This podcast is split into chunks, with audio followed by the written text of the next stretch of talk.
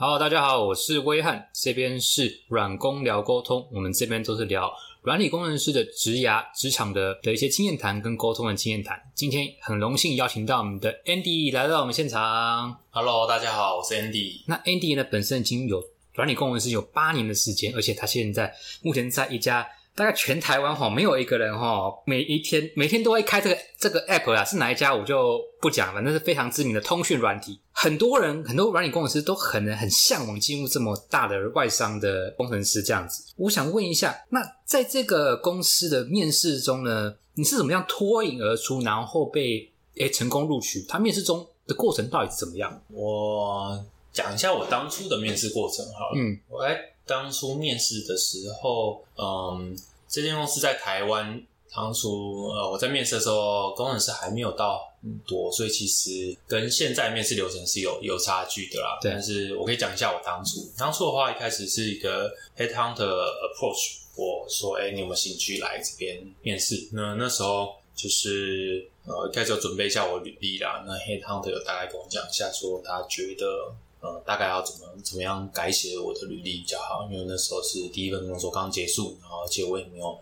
太多面试一些比较国际大厂和知知名的软体工程师的经验，所以其实我履历是修改了蛮多的。那主要的方向就是说，要怎么样把你的第一份工作的成果去去量化，比如说你我在第一份工作我做了什么样的东西，我做了，我那时候是做一个呃线上的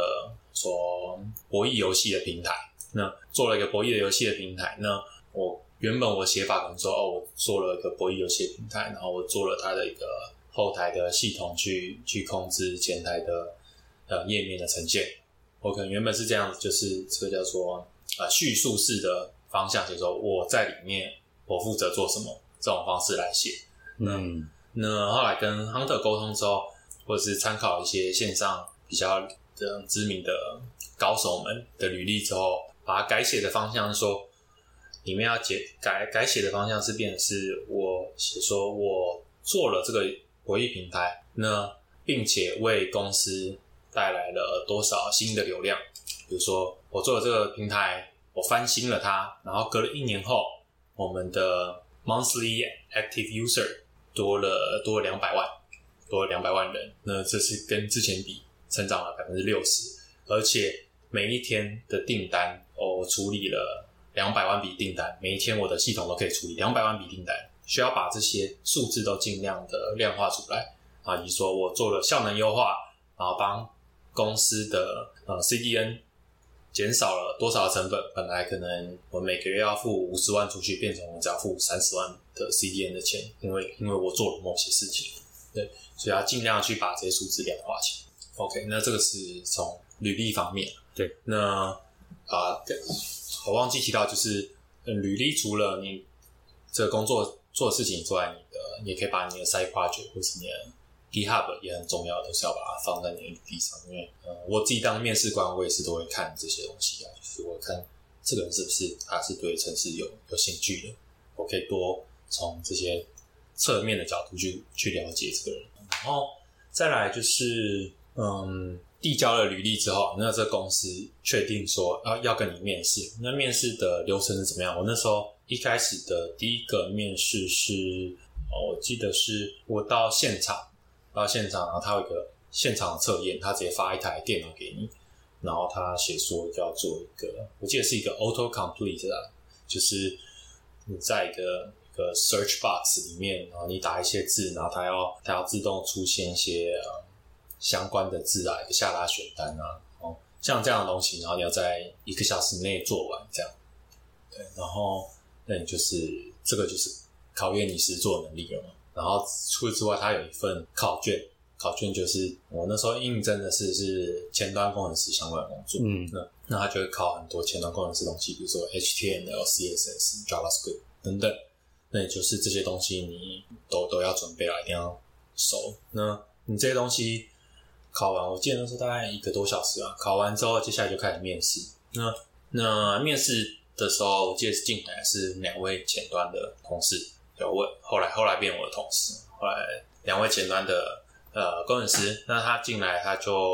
开始看你的履历，然后问一些这些考卷上面的问题，因为其实时间给的是不够的，他就会问你说，哎，这些东西你是呃时间不够没写完还是怎么样？那他可能就会再去做延伸去问问这些东西，你会怎么写呢？这里面的考题的话，比较是一些怎么讲呢？我觉得跟跟一开始第一份工作很大的差别是，你不只是要会做把一个东西跑起来，把一个网站跑起来，你要会的是你要懂它为什么。就比如说举一个例子来讲，就是究竟使用者在你的浏览器的网址列，他打了一串网址，比如说 triple w 打 google 打 com，打了这样子之后，为什么可以出现这个 Google 搜寻的画面呢？那你就要去了解说，哦，原来搜寻了，呃，输入了这个网址之后，他一开始去可能去查了 DNS 啊，找到说什么伺服器的 IP 在哪里，然后把这封包送过去，伺服器大概做了什么事情，然后回来回了一个 HTML，那你这浏览器又怎么去解析这 HTML，你都要去知道为什么，而不是像一开始第一份工作的时候，你只要知道说。我就是写了这些程式啊，它它就是 run 起来了，我我也不知道为什么。你就是很需要多了解的是为什么这一段呢？那这些公司很喜欢考为什么，因为这就是区别一个区别。你是呃怎么讲？一个一个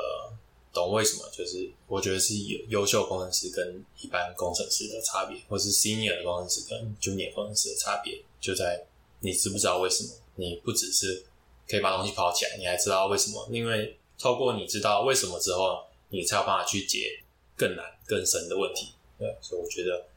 你要开始去准备的不只是呃，我很很会用这些呃框架，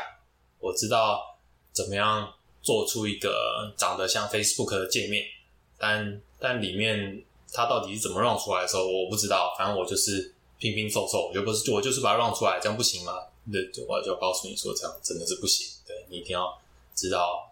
每个地方为什么它会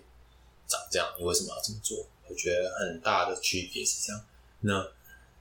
这一轮完面试之后啊，就是跟这两千多公司面试完之后，他其实还要再给我一个回家作业，然后我再花一些时间做。做完之后，有再再回给他们，他们觉得这作业 OK，然后就进入下一阶段面试。下一阶段我记得是跟。哦，我那时候要去 team 的那个 team 的主管面试，对，然后就在跟那个主管聊啊，聊说，呃，你第一份我第一份工作里面大概负责做了什么东西，然后就尽量的，你尽量的表达自己啊，表达你会会什么东西，然后，嗯，我觉得很注重的，第一个是像刚刚讲的为什么之外，也他也很注重会不会擅不擅长表达，擅不擅长沟通，一个软体问是不只是要会写程式。你还要能把这些东西讲清楚，在这个过程中，主管应该是很很看这个地方，对你有没有办法融入这个团队，他未来有没有办法跟沟通。那后来这个主管应该是觉得我 OK 啦，所以我就再去跟下一关，就是跟这个公司的 CTO 去做面试。那 CTO 其实他问的问题也是在问为什么，我就印象很深刻，也就是。比如说，我说我第一份工作，我这个 solution 为什么我选的啊？我选了哪一个 database？他就会问说，哦，为什么你选这个 database？为什么不是选另外一个？那就是你要能告诉他为什么。对，他就也是很注重这个地方。后来我是蛮蛮幸运的，就被录取这样。了解。所以听起来感觉在这一关的时候，就是你要了解，不是让城市跑起来就好，你要知道后面的是什么，为什么你要用这个框架，而不是。你就是这样做，反正做出来跑就好。你要了解说你为什么要这样做。对，每个问题几乎都在问你为什么，而不是讲说你怎么写扣那出来。不是说哦，你做一个这个给我看看，啊，你做出来好过，不是这样。啊，都是要问你说为什么你选这个，然后你这个地方为什么这样想？对，或者是这个东西背后到底是怎么样跑的？为什么它 run 得起来？对你都要告诉他。了解，所以比较探究背后的的一些原理这样子。对，那我想问一下，你们这样子整个的过程大概持续为期多久？一个月吗？还是一两个两三个礼拜？因为你刚刚有很说有很多关嘛。嗯，大概一个月左右吧。一个月左右。对，那每一次面试大概多久？你刚刚说有像好好几轮，每一次大家都去是远端吗？还是说直接到我们公公司？哦，那时候没有疫情，所以都是直接到公司去的，到公司去每一次大概两个小时。都两个小时左右，对，好像好像去了三次那间公司，去三次。OK 完之后，当然还有一关是 HR 了。那 HR 通常都问你哪些问题？哦，HR 就是问一些你你期望薪资是多少啊，或是他还有问说啊，为什么要录取你啊？你的优势是什么？大概就是这些嗯比较 general 的问题啊，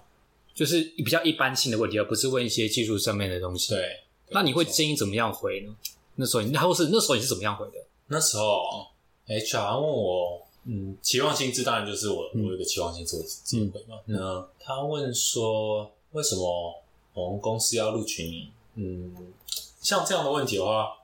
我觉得你就是把自己的优势展现出来吧。我那时候回答是说，呃，我之前我前一份工作也是做前端比较多的东西，但是除了前端之外，我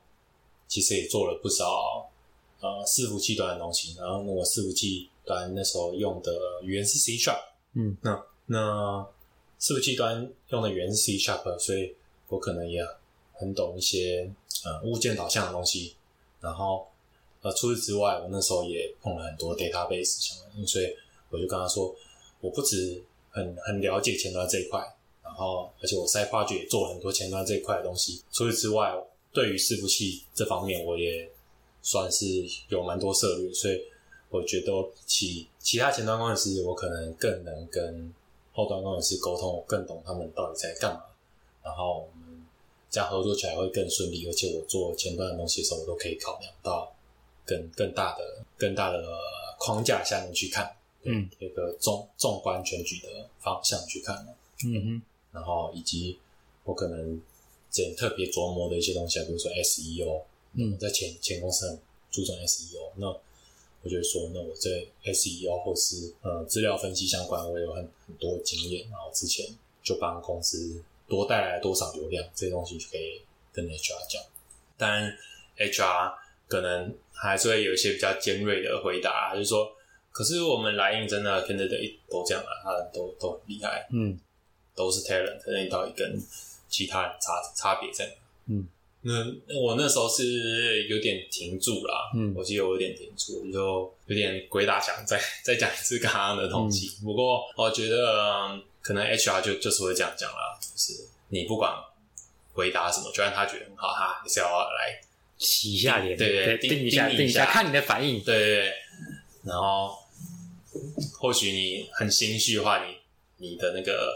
你谈薪资的认知就会变变低，我自己心里这样猜了。嗯，对，但就就不要慌吧，就就尽量把你准备的都讲出来，都讲出来。然后可能讲人话，因为 HR 可能不懂技术，你不用跟他讲说技术等等，你就跟他讲哦，我前端后端都会做，所以邀请我之后，我觉得我可以跟很多同事都都合合作这样子。嗯，对，有解说。好，今天很荣幸邀请到我们的 Andy 来到我们现场，来分享一下如何被。这个这个 app 是日商，然后全台湾的通讯软体的是第一名的，怎么样被这个好的公司录取？那我们今天先这样子哦，大家拜拜，拜拜。好，如果你的职位呢跟软体工程师常常接触的话，也欢迎到下方资讯栏连接处报名参加一起录音哦。如果觉得节目听完有任何想要反馈的，也欢迎到下方的资讯栏填写资料哦。谢谢。